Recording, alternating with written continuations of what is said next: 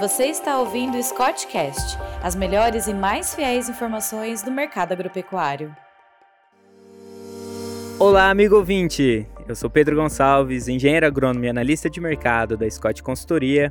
Estou aqui para a gravação de mais um Scottcast, o podcast semanal da Scott Consultoria.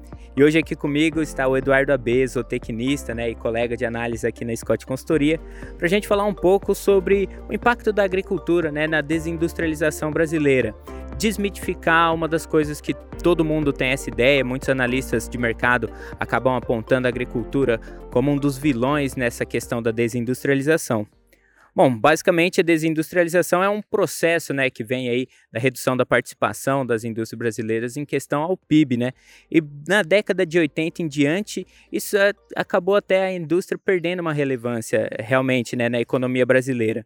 Tanto que em 1970 a participação dela no PIB era praticamente de um terço, enquanto em 2011 já veio ali para o próximo dos 23% e atualmente está por volta ali dos 19%. E para entender isso, a gente tem que ver que o, o Estado, com as suas políticas públicas de atuação, tem um impacto direto em relação a isso. E muito disso é o Eduardo que vai começar falando aqui para gente, certo, Eduardo? Olá, pessoal.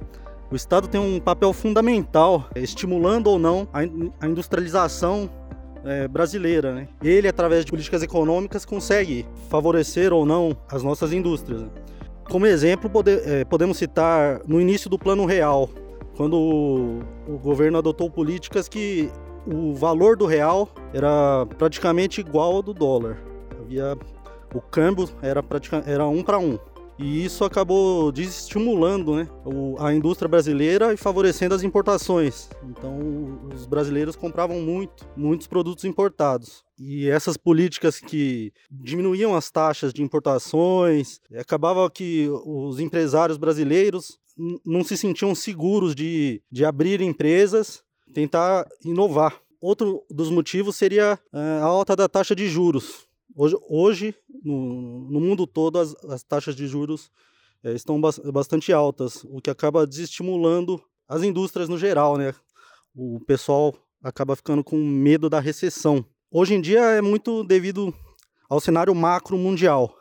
Mas o Brasil, algumas décadas atrás, sofria praticamente sozinho com, com, com a alta com a inflação, né? que acabava fazendo com que a, os juros tivesse que ser elevado.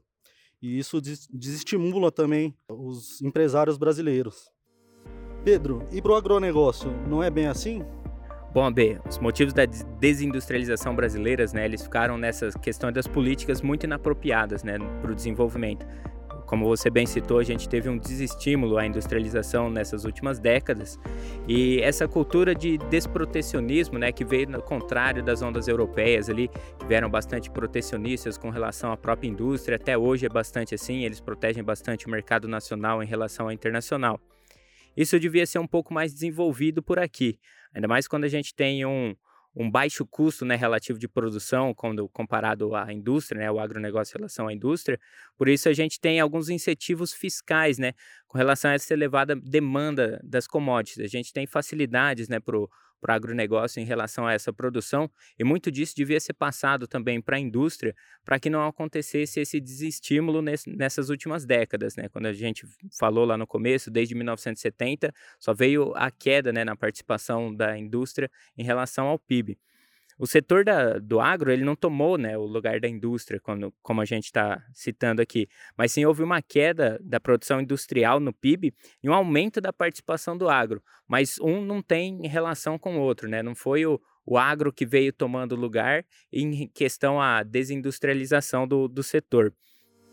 E aí, nesse contexto, o que, que a gente pode ver de ideal para acontecer nesse futuro, né? Como, o que seria bom para as políticas públicas? O que, que eles poderiam fazer para mudar esse cenário, AB? Bom, o ideal seria que essa produção de matérias-primas brasileiras, que ela fosse usada pelas indústrias brasileiras, agregando valor e tentando vender produto com valor agregado para os outros países. Existe uma dificuldade por causa do protecionismo de outros países, né? Matéria-prima sempre vai ser mais barato e geralmente eles querem comprar a matéria-prima, é, agregam valor e tentam vender. Muitas vezes o Brasil compra uh, um produto que ele mesmo produziu a matéria-prima com um valor muito maior. É, então, o governo deveria tentar negociar, abrir novos mercados para possibilitar exportações de produtos com valor agregado que são produzidos com essas matérias-primas. E você tem mais alguma coisa a dizer, Pedro?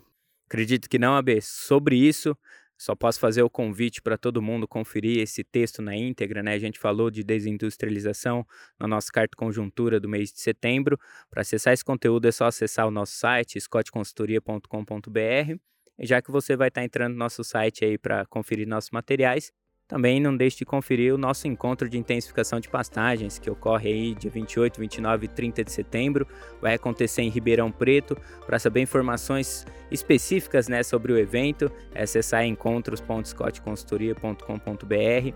A gente vai ter nesse evento uma série de informações sobre o mercado de pastagens no Brasil, qual que é o seu impacto em relação a a nossa comercialização mundial, as vantagens que o Brasil tem competitiva com relação ao cenário, né, em relação aos outros países produtores aí da pecuária.